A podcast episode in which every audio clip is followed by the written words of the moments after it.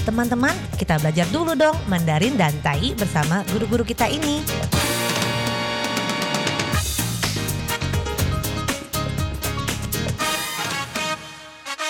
Apa kabar? Tadjahau, saya Maria Sukamto. Tadjahau, saya Ronald. Tadjahao, apa kabar? Selamat berjumpa bersama kami berdua dalam kelas belajar bahasa Mandarin, Tai, bahasa Taiwan, Taiyu, dan juga bahasa Indonesia.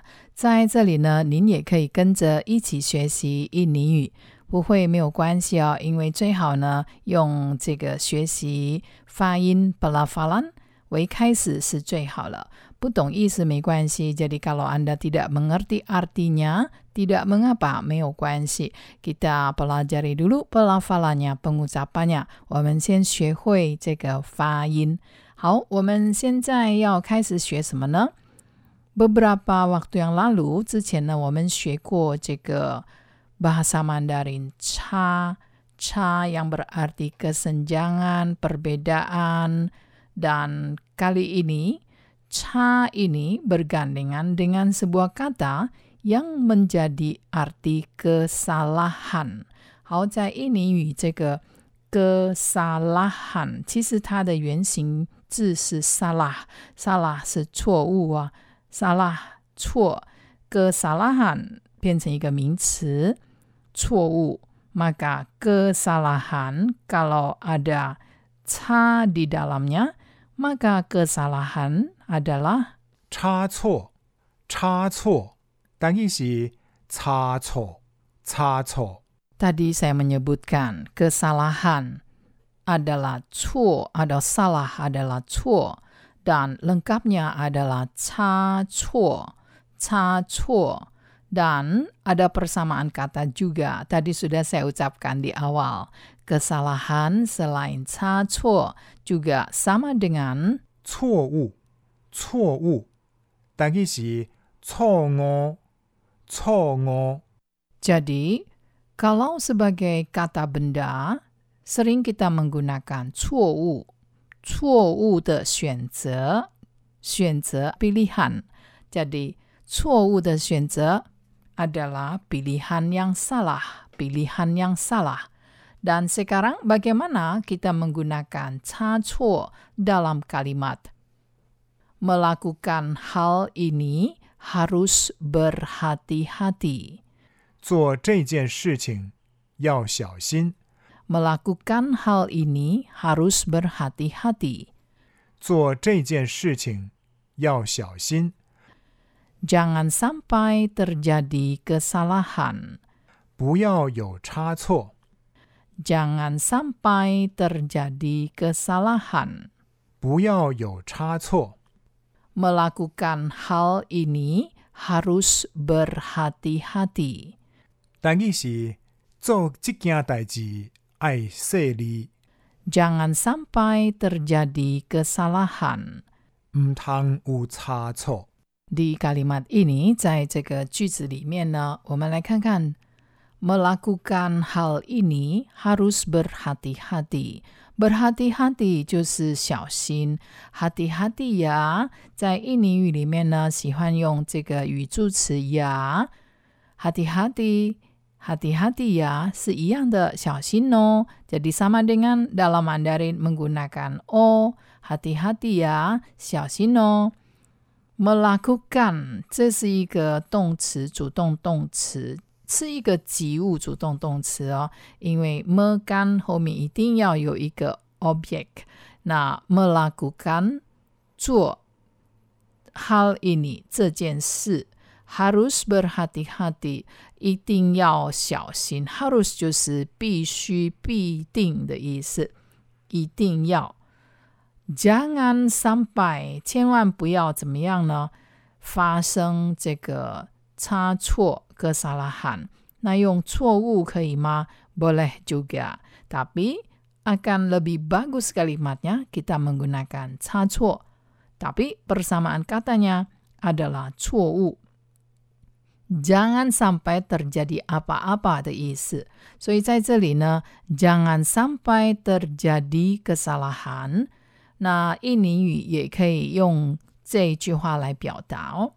就是 jangan sampai terjadi apa-apa，千万不要发生任何事的意思。可是今天呢，我们学的是 kesalahan。我们今天学 kita hari ini mempelajari pemakaian kata kesalahan dalam kalimat. Jadi kita mengatakan jangan sampai terjadi kesalahan. 千万不要发生错误，千万不要发生差错。Jadi sama saja artinya. Nah baiklah kata ca sebelumnya kita telah mengenalnya. 之前呢，我们已经学过了这个差呢，dalam bahasa Indonesia 在印尼语里面也可以是 kesenjangan 或者是 perbedaan。两者呢都是差异、差别的意思。Jadi kesenjangan atau perbedaan adalah 差别 atau 差异。 Dan hari ini 今天呢我们学是差错 yang berarti kesalahan. Kesalahan 就是不好的。Dan persamaan katanya adalah 错误。yang artinya adalah kesalahan，所以这个差错或者是错误呢，印尼语都是 kesalahan。Nah, ca ini yang berarti buruk bisa kita katakan dalam Mandarin dengan empat aksara. Misalnya saja, kurang dari harapan semula, jadi buruk, tidak baik. Kurang sempurna. Nah, 这个呢在印尼语里面是比较长，kurang dari harapan semula，就是跟之前的希望啊、之前的预期不如预期，或者是 kurang sempurna 不够完美。Nah, dalam hal ini ada empat aksara Mandarin, yaitu 差强人意，差强人意。 kurang dari harapan semula atau kurang sempurna. Dalam tayinya adalah 但伊是懵瞪人意，懵瞪人意。 indah sekali bukan?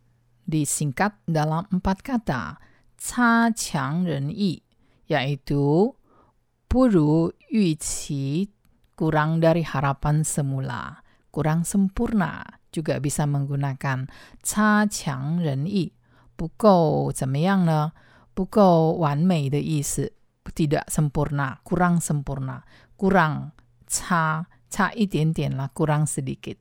Nah, bagaimana kalau kita masukkan ke dalam kalimat ini? Hasil pameran tidak memuaskan. 展览成果差强人意， Hasil pameran tidak memuaskan. 展览成果差强人意。